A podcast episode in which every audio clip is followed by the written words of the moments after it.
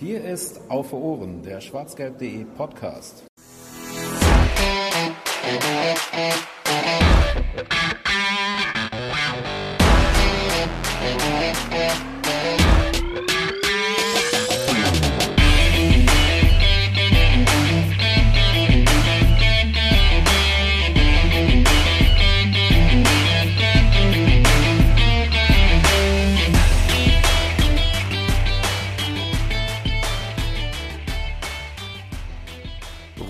Den Pflichtspielauftakt ist es nochmal Zeit, einen Blick auf einen Neuzugang beim BVB zu werfen. Und das wollen wir heute tun. Hallo und herzlich willkommen zur 78. Ausgabe von Auf den, auf den Punkt, dem kleinen Schwesterpodcast von Auf Ohren, dem schwarzgelb.de Podcast, wo es um monothematische Themen gehen soll und wo es gar nicht so lange dauern soll wie in den sonstigen Gesprächsrunden, die wir bei Auf Ohren ja dann doch gerne mal produzieren. Wir haben in der Vergangenheit schon über die Neuzugänge des BVBs in Form von Felix Metscher geredet und in Form von Rami Benzebaini. Ein Spieler fehlt noch, der in dieser Saison bislang zum Kader zugestoßen ist und das ist Marcel Sabitzer. Und um den soll es heute gehen, um äh, ja, diesen äh, österreichischen Nationalspieler, der den BVB mittlerweile verstärkt, ist auch der letzte Neuzugang, ähm, also zum aktuellen Zeitpunkt vor der, äh, vor der Durchführung des Spiels bei ähm, FSV Schott Mainz. Äh, heißen sie FSV Schott Mainz oder habe ich jetzt zwei Mainzer Clubs vermischt? Ich weiß es nicht. Vor dem Pokal sitzen wir hier zusammen, auf jeden Fall. Äh, wann es erscheint, kann auch nach dem Pokal sein. Deswegen rund um den Pflichtspielauftakt reden wir. Ich bin Fanny und begrüße als äh, auf Ohrenverstärkung, wie beim letzten Mal schon, also bei der letzten Spielervorstellung bei Rami Benzebaini, begrüße ich den Yannick in der Leitung. Hallo Yannick. Hallo.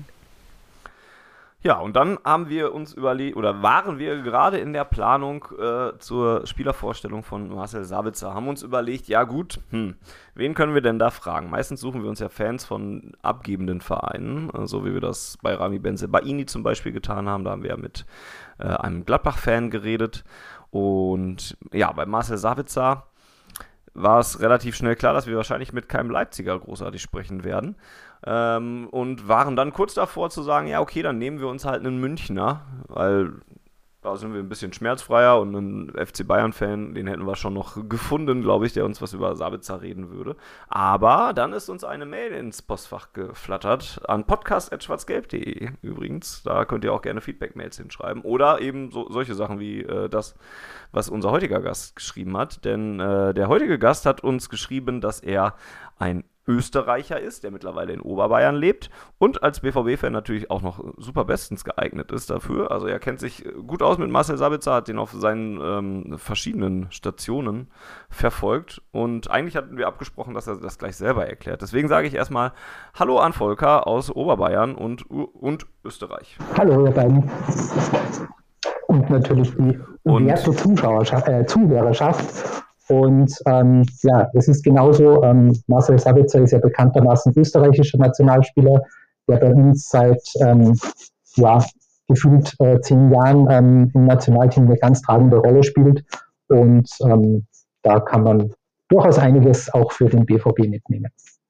Sehr gut. Wir sind gespannt auf äh, deine Expertise und deine Meinung rund um den äh, Transfer. Vorher würde ich aber gerne Yannick mit ins Boot nehmen und Yannick mal fragen, was denn so deine erste Reaktion äh, war, als der BVB, das hat sich ja auch wieder ein bisschen ange angekündigt, ein paar Tage rund äh, um die offizielle Transferverkündung, äh, dass der BVB eben Marcel Sabitzer unter Vertrag nimmt. Weißt du noch, was du damals so für Gedanken hattest und ob du gedacht hast, hey, ja, okay, das hilft uns jetzt auf jeden Fall oder warst du eher skeptisch? Ähm, also, ich muss ehrlich sagen, wie bei allen Transfers war das, war das kein, äh, keine Jubelstürme äh, erstmal. Ähm, zumal er ja ähm, in München grandios gescheitert ist. Ähm, das, war jetzt so das, das kurzfristige ähm, Bild, was ich davon von ihm hatte. Ähm, habe ihn bei Manchester United gar nicht verfolgt und ähm, ja, war dann etwas erstmal ja zurückhaltend, als die Gerüchte aufkamen und dann mit der Verpflichtung war ich so ein bisschen, habe das so etwas schulterzuckend hingenommen, war mir jetzt so, ähm, konnte ich mir jetzt echt deswegen bin ich ganz froh, dass wir den, äh, den Volker da haben. Konnte mir da erstmal so richtig gar nichts zu vorstellen, konnte den auch deswegen, wegen dieser Geschichte in München und wegen seiner Zeit im Men bei Menu gar nicht ähm, einordnen, ob das jetzt eine Verstärkung ist oder nicht. Die Meinungen im Internet sind immer gespalten. Ähm, ich finde für 20 Millionen, ähm, das ist eine Stange Geld. Ähm, und ähm, da hoffe ich, dass, dass er ähm, dass er uns unterstützt oder, oder, oder ja, weiterhilft halt, ne? Aber da wird Volker sicher uns äh, noch ein bisschen mehr zu sagen können, wie ähm, inwieweit das eine Stabilisierung, eine Verbesserung oder vielleicht auch eine Verschlechterung ist im Vergleich zu beispielsweise Spielern wie Jude Bellingham. Schauen wir erstmal kurz ein bisschen auf die äh, Fakten äh, um Marcel Sabitzer, der 29 Jahre ist und äh, ja, wie schon gesagt, aus Österreich logischerweise kommt, österreichischer Nationalspieler, ist äh, 1,77 Meter groß, also kein Hühne jetzt beim äh, Fußballerischen her. Und einer fürs ja, zentrale Mittelfeld, zentrale bis offensive Mittelfeld. Ähm, in Deutschland kennt man ihn wahrscheinlich, ja, ist er da auf, den, äh, auf die Bildfläche erschienen, als er zu Rasenballsport Leipzig gewechselt ist. Das war dann 2014, da hat er dann, äh, oder da ja, doch, dann ist er nochmal nach Salzburg gewechselt. Leipzig, Salzburg, Le nochmal Salzburg, Leipzig. Das ist ja nichts Ungewöhnliches, aber das überfordert mich jetzt auch schon wieder sofort. Gab es dann noch Laien? Volker, kannst du uns das vielleicht mal erklären? Was war denn da jetzt am Anfang direkt los, als er aus der österreichischen Liga dann nach Leipzig und wieder Salzburg gewechselt? Also Sabitzer war damals äh, Jungnationalspieler bei Rapid Wien und Rapid Wien hatte eine Ausstiegsklausel fürs europäische Ausland mit zwei Millionen im Vertrag stehen gehabt. Und ähm, Red Bull wollte den Spieler unbedingt holen und waren aber nicht bereit, die sechs Millionen Ablöse zu zahlen, die sie als Salzburg äh, bezahlen haben müssen oder hätten müssen. Und haben dann gesagt, okay, wir holen den Spieler mit Leipzig, da können wir die Auslandsklausel ziehen, haben den für zwei Millionen geholt, den direkt nach Salzburg verliehen und ähm, nach einem Jahr wieder zurückgeholt und war natürlich äh, so einer der ganz großen Transfers in diesem Hin- und Hergeschiebe, das sie so lieben. Okay, also zwei komplett unterschiedliche Vereine, die nichts miteinander zu tun haben. Man wird wahrscheinlich wieder was von schwierigen Transferverhandlungen erzählt haben und so weiter. Okay, ja gut. Vielen Dank für die Aufklärung. ja, schwierig waren sie wohl tatsächlich bei seiner Rückkehr. Es gibt ein Interview ähm, von der Meisterfeier, quasi direkt am Spielfeldrand, ähm, Spiel gerade zu Ende, die sind Meister mit Salzburg geworden, wo er noch ins Interview sagt, ähm, nur ich möchte eigentlich nicht wieder zurück nach Leipzig. Also ähm, ist auch ein Klassiker natürlich. Dafür hat er es dann aber recht lange ausgehalten. Ne? 2015 ist er dann halt wirklich nach Leipzig dann gekommen und dann war er bis 2021 dann da, ehe der FC Bayern zugeschlagen hat ähm, und ihn unter Vertrag genommen hat. Da hat Yannick schon gesagt, da hat er sich nicht so richtig durchgesetzt. Es hat auch immerhin über 50 Spiele für die Bayern gemacht, hat man vielleicht auch gar nicht so auf dem Schirm. Dann wurde er eben noch äh, im Laufe der letzten Saison zu Manchester United ausgeliehen und ist dann wiedergekommen nach München, aber da hat dann der BVB eben zugeschlagen.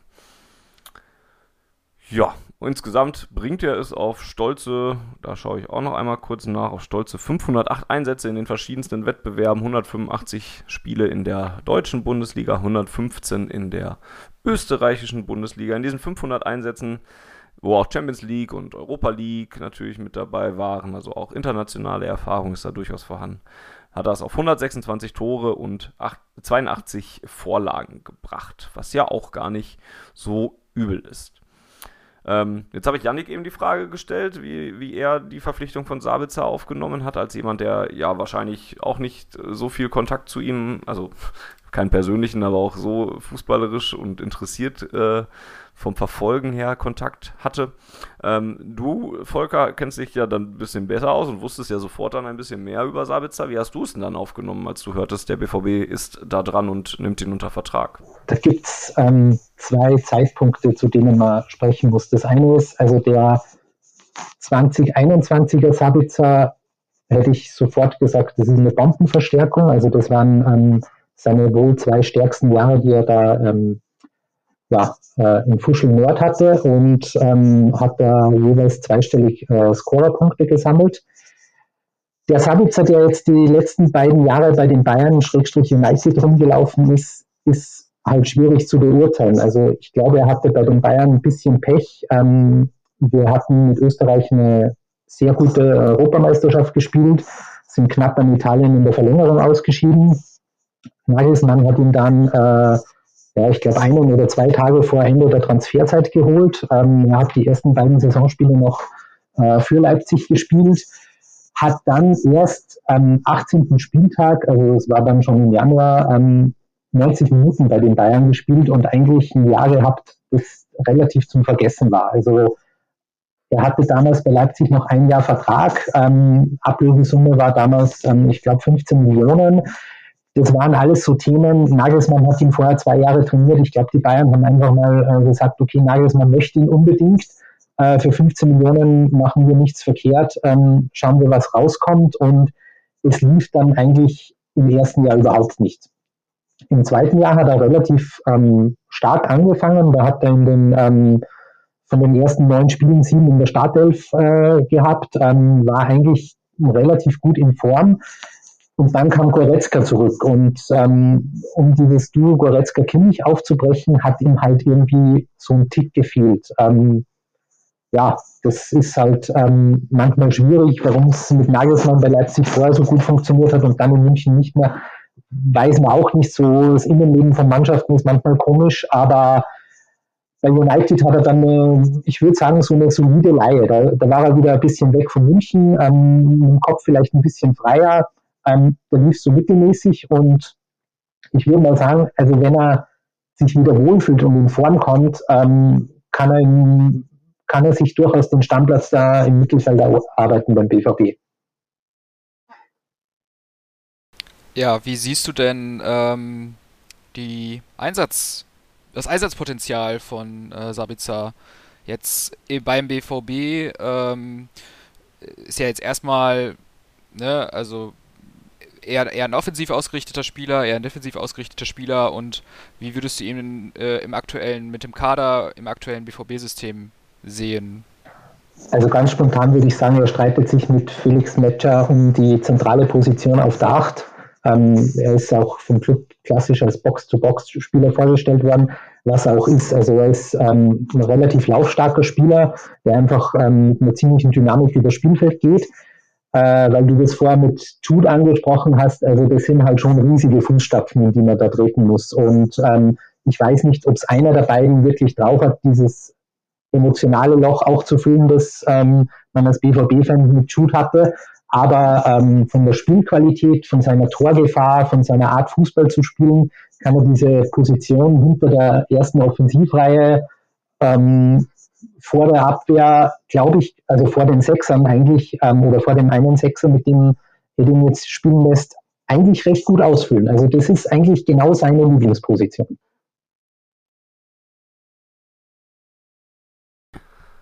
Was ist er denn so für ein Spielertyp? Also beim BVB ist ja vor allen Dingen jetzt oft die Rede davon, dass, dass Edin Terzic wieder mehr äh, auf Leute setzt, die Fußball arbeiten. Da haben wir bei Rami Benzebaini ja zum Beispiel auch drüber gesprochen. Ähm, und, und Marcel Sabitzer kommt, glaube ich, auch so aus der Richtung, dass er eher jetzt nicht das, ja, ganz feine Technikerfüßchen hat und die Leute mit dem nächsten Hackentrick begeistert, sondern eher der Arbeiter ist. Oder ist das schon eine falsche Zuschreibung? es ist eine unvollständige Zuschreibung. Also er lebt von seiner physischen Präsenz, also Laufstärke, er ist recht zweikampfstark, von dem lebt er einfach, aber er ist trotzdem ein sehr guter Fußballer. Also er ist jetzt keiner, der am Flügel ähm, mit drei Hakentricks äh, zwei Leute aussteigen lässt, aber er hat eine ziemlich hohe ähm, Pressing-Resistenz, die einfach daher rührt, dass er extrem ballsicher ist, dass er auch mal ähm, mit einfachen Körpertäuschungen an Spielern vorbeigeht, um sich aus den Situationen zu lösen. Ähm, ansonsten ist er, also er ist so eine Mischung aus ganz vielen Spielertypen. Er ist jetzt nicht der Mega-Techniker, aber er ist auch kein Kämpfer wie Thomas Delaney äh, das war, sondern er ist da irgendwo dazwischen. Also er kann sowohl kämpfen, er bringt die körperliche Präsenz, als auch, dass er wieder ähm, das nötige fußballerische Verständnis und die sportliche Qualität hat, um auch richtig gut Fußball zu spielen.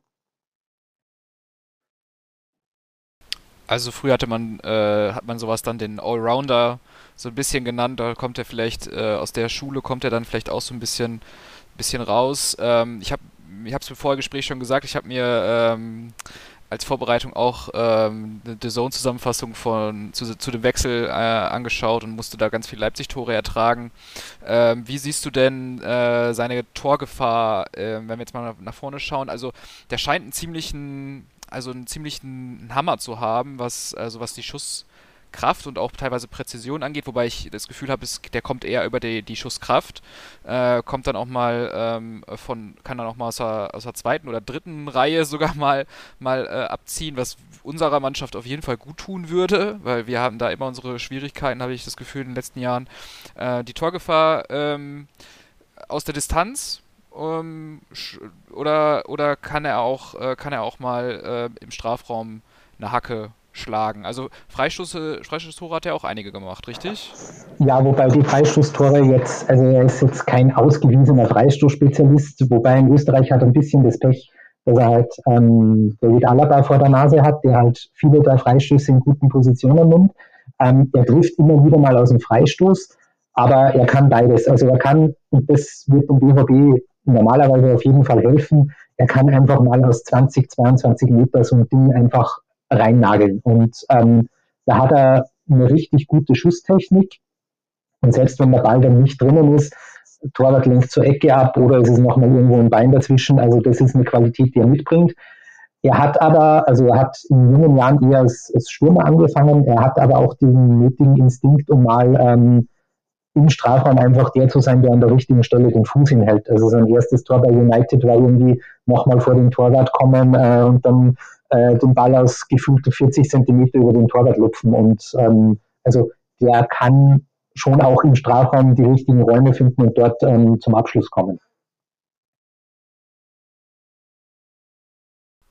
Glaube, so die Stärken hast du ja jetzt im Prinzip schon so ein bisschen äh, abgehandelt und, und, schon gesagt, wo das Potenzial äh, von Marcel Sabitzer ist mit äh, eben der Laufleistung, Spielintensität. Ich zitiere gerade deine E-Mail, wo du das auch alles schon äh, aufgeschrieben hattest. Die Torgefahr haben wir jetzt gerade kurz auch mit äh, drüber geredet ähm, und Balleroberungen. Ähm, vielleicht können wir mal über die Schwächen reden. Was äh, bringt denn Marcel Sabitzer nicht mit oder wo muss er noch dran arbeiten auf seine nicht mehr ganz so jungen Jahre. Er ist 1,77 groß, also er ist jetzt einfach nicht der Größte. Das ist natürlich im Mittelfeld manchmal ähm, bei Kopfballduellen ein Nachteil. Er ist in der Endgeschwindigkeit und das wird wahrscheinlich mit 29 jetzt nicht mehr besser, nicht der Allerschnellste. Also er ist jetzt kein langsam, also Profis gibt es ja, die langsam sind, eh fast keine mehr, aber ähm, da fehlt ihm manchmal sage ich, die Endgeschwindigkeit. Und manchmal ist er so ein Tick zu, zu schnell mit den Bällen wieder mutig nach vorne spielen, die dann halt auch postwendend äh, zurückkommen. Das ist ihm manchmal bei den Bayern ein bisschen auf die Füße gefallen. Und ich glaube, bei den Bayern hat er sich nicht hundertprozentig in diesem ganz stark ballorientierten Positionsspiel zurechtgefunden. Also er lebt einfach davon, den Ball weiter zu spielen, wieder in die Tiefe zu laufen, ähm, dort wieder anspielbar zu sein, den Ball wieder weiter zu spielen und wieder wohin zu laufen. Und die Bayern haben das doch, spielen das ja manchmal, muss man jetzt vorsichtig sein, aber sie spielen das ja manchmal wie beim Handball mit ihren Positionen. Und ich glaube, da hat er sich auch nicht ganz zwingend wohl gefühlt. Ähm, eine Stärke, ähm, die mit den Balleroberungen zusammenhängt, aber die bei ihm wirklich augenscheinlich ist, er ist einer, der das Stadion im positiven Sinne extrem anzünden kann. Also er gewinnt oft Bälle oder macht einfach gute Aktionen, wo er so richtig ähm, die Leute im Stadion begeistern kann. Und äh, ihr habt das, glaube ich, ähm, einem Kollegen, der über Benzi Bellini gesprochen hat, äh, der hat gesagt, der ist nicht sonderlich resilient, der, der neigt irgendwie dazu, wenn es nicht läuft, ähm, den Kopf in den Sand zu stecken. Und da ist Savitz eigentlich genau das Gegenteil. Also er ist eigentlich einer, der bis zum Schluss immer weitermachen, immer weitermachen möchte und da einfach, ähm, glaube ich, das ein Faktor ist, gerade in engen Spielen, der dem BVB schon auch deutlich weiterhelfen kann. Ja, das sprichst du jetzt schon, gehst du, du leitest schon sozusagen unsere nächste Frage, denke ich mal, ein. Ähm, wie er so als Typ äh, ist. Das hatten wir bei Benzibaini auch gefragt. Ähm, da sind wir zu dem Ergebnis gekommen, dass er eigentlich so ein etwas distanzierter Standard-Profi ist, der jetzt auch nicht die Fannähe Nummer 1 mit sich bringt. Aber du sagtest jetzt, dass er schon ähm, ja auch so, so ein Stadion emotionalisieren kann. Ähm, ist das, ähm, ich weiß nicht, inwieweit du das auch vielleicht neben dem Platz verfolgt hast. Ich, also, äh, ich habe das so wahrgenommen, da war ja diese, diese Posse rund um, als es dann in die USA ging, wo dann am Flughafen da abgefangen wurde und relativ genervt, ja, oder wenigstens, ja, das genervt ist vielleicht zu viel gesagt, aber nicht gerade begeistert, dieses Interview geführt hat. Ähm, ist er ist er so ähm, Typ Schmelzer, der, der neben dem Platz wirklich sehr kühl wirkt, auch mit, ein bisschen etwas distanziert, aber eigentlich ganz herzlich ist? Oder wie kann man, kann man ihn auch, auch neben dem Platz einordnen? Und meine Frage noch, äh, die zweite, kann er auch auf dem Platz den äh, motivierte das Stadion auch oder, oder ähm, ähm, peitscht es auch, auch aktiv an oder nur durch seine Aktionen? Das würde mich jetzt auch nochmal interessieren. Also ich sehe dieses Anpeitschen oder, oder Aufheizen des Stadions eher durch seine Aktionen. Also er ist jetzt nicht der, der nach jedem gewonnenen Zweikampf äh, sich zur Tribüne umdreht und äh, die Anfeuerungsbewegungen macht. Ähm, rund um den Platz muss ich sagen, also ich bin nicht mehr so tief drinnen, wie, wie Spieler sich rund um den Platz präsentieren. Mein Eindruck ist, dass er rund um den BVB-Wechsel, nachdem die letzten beiden Jahre doch eher schwierig für ihn waren, relativ stark den Fokus auf, aufs Sportliche lenken möchte und jetzt äh, vielleicht irgendwann mal auftaut, aber er wird jetzt nicht der sein, der ähm, sofort zum absoluten Fanliebling bei jedem offenen Training wird.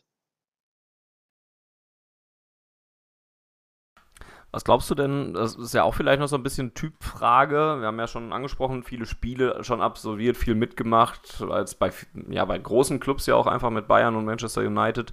Da ist ja auch einfach sehr viel Erfahrung vorhanden, auch aufgrund seiner Geschichte in der österreichischen Nationalmannschaft natürlich. Glaubst du, die Erfahrung kann er äh, dann auch noch an die, an die jungen Spieler beim BVB weitergeben? Also, dass davon auch noch der Kader profitiert? Also, das ist vielleicht der größte Unterschied und, und das, wo er, wenn man den Vergleich mit Jude Bellingham zieht, ziehen würde, wo er ein Plus hat, ist, dass er halt einfach erfahren ist und, und das auch der Mannschaft mitgibt. Also wenn er jetzt fit bleibt, er hat ja bei United am Ende eine leichte Knieverletzung gehabt. Und wenn er jetzt aus der Vorbereitung, ich gehe mal davon aus, dass er ähm, in Mainz spielen wird, ähm, wenn er da gut startet, wird er das auch relativ gut der Mannschaft mitgeben können.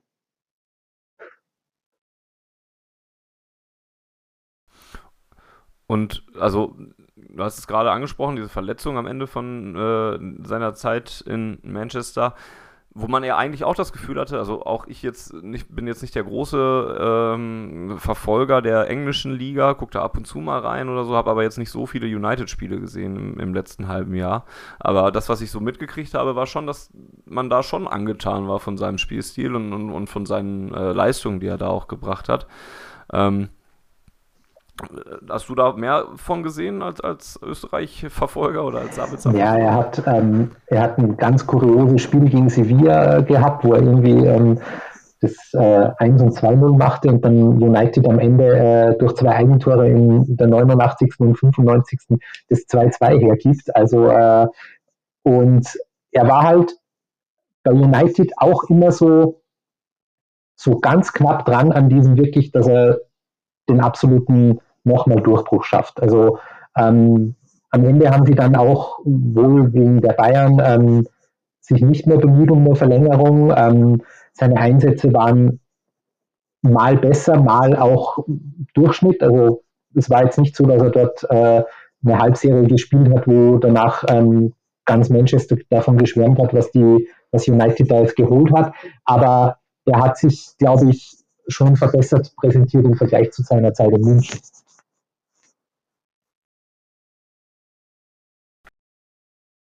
Und wo wir gerade beim Thema Verletzung waren, habe ich mal kurz noch in seine Verletzungsgeschichte reingeguckt, aber stelle da eigentlich fest, dass man da nicht viel feststellen kann, also nichts Auffälliges zumindest. Da sind mal ein paar kleinere Auszeiten, so wie jetzt zum Beispiel die Meniskusverletzung, die du gerade angesprochen hast. Bei Bayern war er mal ein bisschen mit äh, Wade raus, aber auch einen Monat lang oder sowas. Also ist jetzt nicht so, dass er jetzt für irgendeine große Verletzungsanfälligkeit äh, bekannt ist. Vielleicht sogar eher im Gegenteil, wenn man so wenig vorzuweisen hat, ist das ja eher sogar im heutigen Fußball ja eher was Positives. Ja, also er hatte dann noch zwei Schulterverletzungen, ähm, die beim Fußball manchmal auch ekelhaft sein können, aber insgesamt hat er also diese großen Verletzungen mit Kreuzbandriss etc., da blieb er dieser Tortoy verschont und ähm, es ist schon eine Qualität, glaube ich, auch für einen Sportler so wenig verletzt zu sein.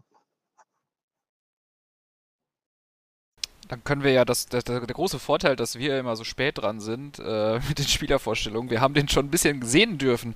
Hattest du die, schon die Möglichkeit, Volker, die äh, Sebitzer auch in den Testspielen jetzt im BVB-System, muss man natürlich immer ein bisschen mit Vorsicht genießen. Testspiele sind immer auch ein bisschen Durchwürfelei, aber ähm, konntest du da schon ein bisschen, bisschen was sammeln an, an Erkenntnissen? Ja, ich habe das Ajax-Spiel angesehen. Das war, also da war er noch nicht ganz typisch Sabitzer. Er war halt in manchen Situationen einfach Laufwege, die noch nicht zur Mannschaft äh, gestimmt haben. Aber was, was er typischerweise macht, und, und ich glaube, das ist auch was, was, dem, was der Mannschaft helfen wird, ist, er hat ein relativ gutes Auge und einen präzisen Fuß für Spielverlagerungen. Also er kann ähm, die Seite ziemlich schnell und präzise verlagern und er hat gute Bälle ähm, quasi aus der eigenen Hälfte raus über die Abwehrketten. Und ähm, das hat man gegen Ajax schon zwei, dreimal gesehen.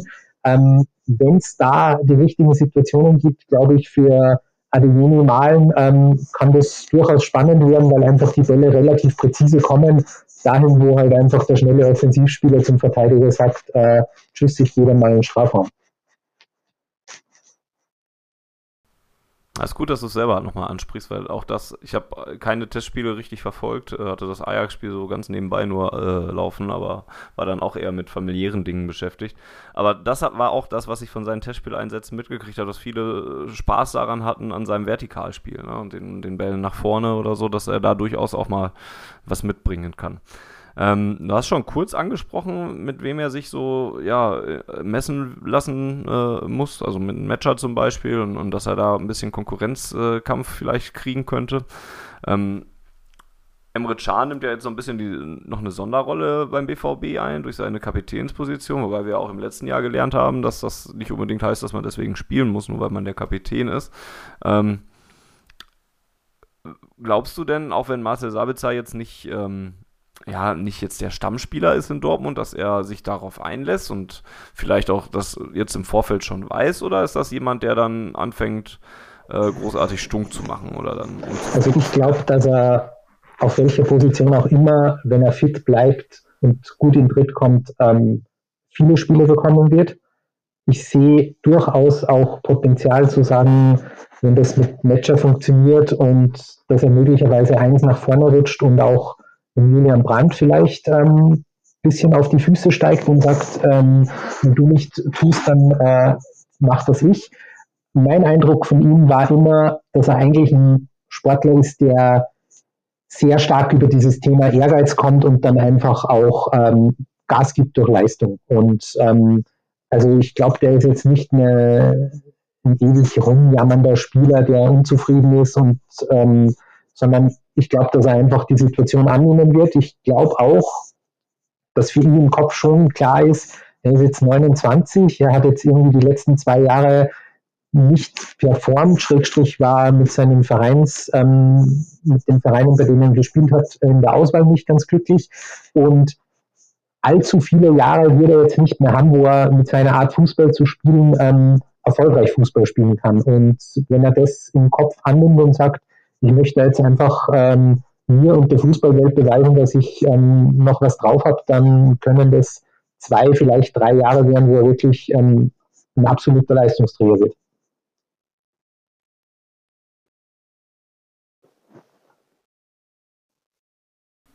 Ich bin gespannt, äh, befürchte gleichzeitig auch so ein bisschen, ja, oder denke da gerade so ein bisschen drüber nach, über dieses, ja, in Anführungszeichen Überangebot, das der BVB so im zentralen Mittelfeld hat. Wenn ich jetzt dran denke, dass wir neben Sabica die schon angesprochenen in Matcher haben, Emre Can, Sadi Özcan eigentlich noch, ne? Julian Brandt ist ja eigentlich auch jetzt einer, der man jetzt wahrscheinlich eher nicht nach links außen ins Mittelfeld stellt. Ähm, Janik, was, was, was, glaubst du? Ist das Fluch oder Segen? Haben wir zu viele Leute? Ist es genau richtig, weil ja auch immer mal wieder Spiele ausfallen, gerade beim BVB? Was, was ist deine Einschätzung dazu? Ich sehe das tatsächlich überhaupt nicht äh, so problematisch. Natürlich hast du ein Überangebot, aber ähm, wir haben ja in der letzten Saison gesehen, in der Rückrunde, wenn einfach mal ein Großteil der Mannschaft fit ist, dann existiert einfach eine ganz andere Dynamik ähm, innerhalb des, äh, des Teams im Sinne der äh, also im Sinne des Konkurrenzkampfs, in, in dieses äh, sich, sich gegenseitig immer wieder vorantreiben und immer wieder äh, die Möglichkeiten ähm, äh, ja auch das Spiel zu verändern, hochzuhalten. Also Terzic hat ja einfach im Grunde jetzt einfach viel mehr Möglichkeiten, ähm, mit, mit ähm, Matcher einen, einen, eher körperlichen äh, Spieler zu bringen und wenn das nicht funktioniert, dann kann er immer noch gucken, ähm, ob, ob Sabitzer mit, ähm, mit seiner Dynamik äh, und seinen langen Bällen äh, vielleicht eine bessere Option ist. Also ich, das ist wahrscheinlich äh, ein Luxusproblem und ich hoffe, dass wir das auch lange noch als Luxusproblem haben und dass nicht ähm, nach zwei, drei Wochen wieder Spieler nach und nach ausfallen, wie das ja jetzt auch schon wieder im, in der Vorbereitung auch einfach in den USA der Fall war, ähm, wo ja jetzt Matcher auch wieder ein bisschen ausgefallen ist und so weiter. Also das ist ja ähm, eine, eine, Pest bei uns und äh, von daher könnte man fast sagen, wir können gar nicht genug Spieler haben. Wobei das Angebot im Mittelfeld nominell ja nicht größer wurde unterm Strich. Also der Hut und Bellingham gingen weg, Matcher und Sabitzer sind gekommen. Das ist jetzt nominell mal das Gleiche. Und ähm, Marco Reus präsentiert sich ja aktuell wohl in recht guter Form, aber da weiß man halt auch nie, wie viele Spiele werden es am Ende wirklich. Und ähm, wenn man jetzt sagt, äh, dieser Konkurrenzkampf, der auch auf, auf, auf Jule Brandt irgendwo mit äh, einfließen wird, wird dem, diesem Mittelfeld schon gut tun. Ja, ich denke auch. Das äh, sollte vermutlich gut sein. Und ich, das ist auch was, was mir letztes Jahr eigentlich, als zu dem Zeitpunkt, als alle fit waren, man erinnert sich dunkel. Kurz gab es da mal eine Phase, wo der BVB fast aus dem Vollen schöpfen konnte. Aber das hat, da hat man schon damals gemerkt, dass das uns gut getan hat, dass es da ein bisschen Konkurrenzkampf im Kader gibt, ne? sowohl bei den Innenverteidigern zum Beispiel oder halt auch, dass ein Marco Reus nicht immer automatisch gesetzt hat oder so und dass man da ein bisschen mehr auf diese, ja, auf das Leistungsprinzip auch mal gesetzt hat, äh, fand ich damals schon recht angenehm. Ähm, Manchmal, äh, wenn es sich anbietet, reden wir an dieser Stelle auch darüber, wie ähm, im Herkunftsland der Spieler so die Presse auf, die, auf einen Transfer äh, blickt. Ähm, ich weiß jetzt nicht, Volker, wie äh, du da noch die österreichische Presse noch mit im Blick hast und ich weiß auch ehrlich gesagt gar nicht, wie die österreichische Presse so generell tickt. Aber kannst du uns da vielleicht was zu sagen, ob man das irgendwie, ob, ob man das großartig thematisiert hat oder was das für eine Rolle also, gespielt hat? Nachdem ich keine österreichischen Presseartikel mehr lese oder so gut wie nicht, kann ich wenig dazu sagen. Das Einzige ist, sie haben, äh, es gab jetzt ein relativ großes Interview mit Peter Stöger, ähm, wo es auch um den Sabitzer-Transfer ging. Und ähm, das wird natürlich dann in Österreich zitiert, aber die ähm, österreichische Medienlandschaft ist eigentlich zu klein, um sich da wirklich im Detail äh, groß damit zu beschäftigen.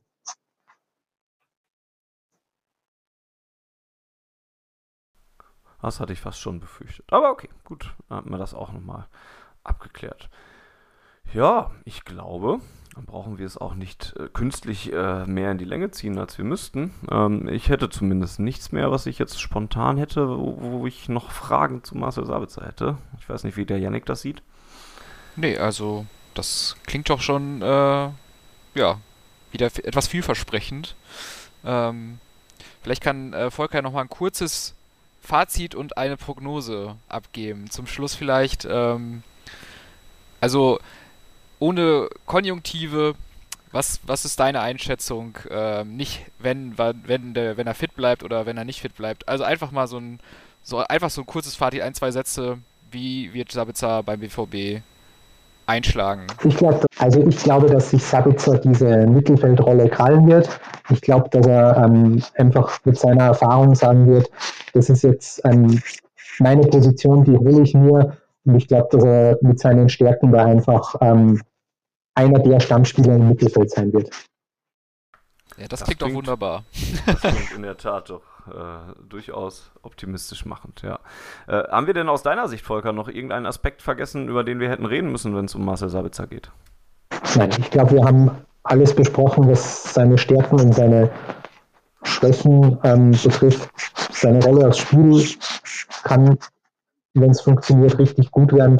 Und ja, also ich mag seine Art, wie er Zweikämpfe führt, ich mag seine Art, wie er, wie er Bälle holt und wie er da das Spiel manchmal auch lenkt und führt. Und ich wünsche mir für den BVB und für uns alle, dass das funktioniert und das wirklich so ein Transfer ist, wo man sagt, hey, wir haben jetzt einen erfahrenen Spieler geholt, der plötzlich einschlägt und ähm, einfach da diese Mannschaft auch nochmal als Mannschaft ein Stück weiterbringt ist doch schon fast ein schönes Schlusswort. Ja, äh, vielen Dank, Volker, auf jeden Fall mal als aller, allererstes. Nicht nur für die heutige Ausgabe und, und das ähm, zur Verfügung stellen, sondern auch generell, dass du diesen Schritt gemacht hast, uns einfach angeschrieben hast und uns Arbeit abgenommen hast. Sowohl Denkarbeit als auch, ja, eben jetzt hier Arbeit beim, beim Fragen beantworten. Äh, da könnt ihr euch gerne, liebe Zuhörerinnen und Zuhörer, mal ein Beispiel dran nehmen, wenn ihr demnächst bei der nächsten Spielerverpflichtung von, weiß ich nicht, fällt jetzt kein Beispiel ein. Bei der nächsten Spielerverpflichtung, ihr euch denkt, da haben die Jungs von auf den Punkt oder auf Ohren bestimmt ein Problem, jemanden zu finden, dann schreibe ich denen doch mal eine Mail, weil ich kenne den Spieler doch schon, seit er klein ist quasi und habe mit dem schon früher zusammengekickt. Dann meldet euch doch gerne bei uns. Podcast.schwarzgelb.de ist dafür die richtige Anlaufstelle. Also deswegen nochmal ein herzliches Dankeschön an dich, Volker. Sehr gerne. Aber gekickt hätte ich höchstens mit seinem Vater. Also auch das wäre sicherlich noch interessant gewesen, wenn das passiert äh, wäre. Ähm, ja, auch Dankeschön an Yannick dafür, dass er mir hier zur Seite stand. Wie immer gerne und das heißt TSV Shot, Shot Mainz. Ja. Ach, mit 20 Minuten Verspätung dann auch noch die Auflösung. Danke dafür auch an dieser Stelle. Statt das einfach mal stehen zu lassen, musst du mir natürlich noch reinreiben, dass ich das falsch gemacht habe. Das ist noch Traumabewältigung, weil der FSV Mainz ja auch seinen Anteil daran hatte, dass der BVB nicht deutscher Meister geworden ist. Jetzt bin ich wieder traurig. Naja, ähm, podcast.schwarzgelb.de ist auch eine Adresse, an die ihr Feedback schicken könnt. Äh, auf Ohren ist unser Twitter-Handle, an das ihr euch ebenso wenden könnt und bei denen ihr dann auch informiert werdet, wenn es denn mal eine neue Ausgabe gibt. Wir versuchen vor, der, vor dem Bundesliga-Start noch eine Saisonvorschau auf die Beine zu stellen, kann an dieser Stelle aber leider nicht versprechen, ob das gelingen wird. Wir versuchen es aber, ansonsten melden wir uns dann im Laufe der Saison aber auf jeden Fall. Bleibt uns gewogen, liked, abonniert, subscribed bei Apple Podcasts, Spotify, YouTube und so weiter und äh, habt einen schönen Start in das erste Pflichtspielwochenende und in die Bundesliga-Saison. Bis zum nächsten Mal, der BVB.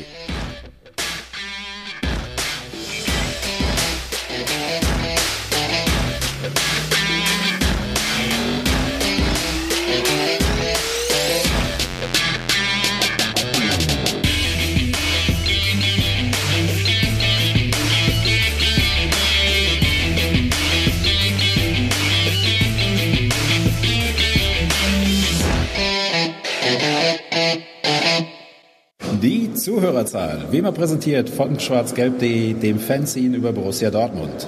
Auf Ohren bedankt sich bei 19.009 Zuhörern ausverkauft.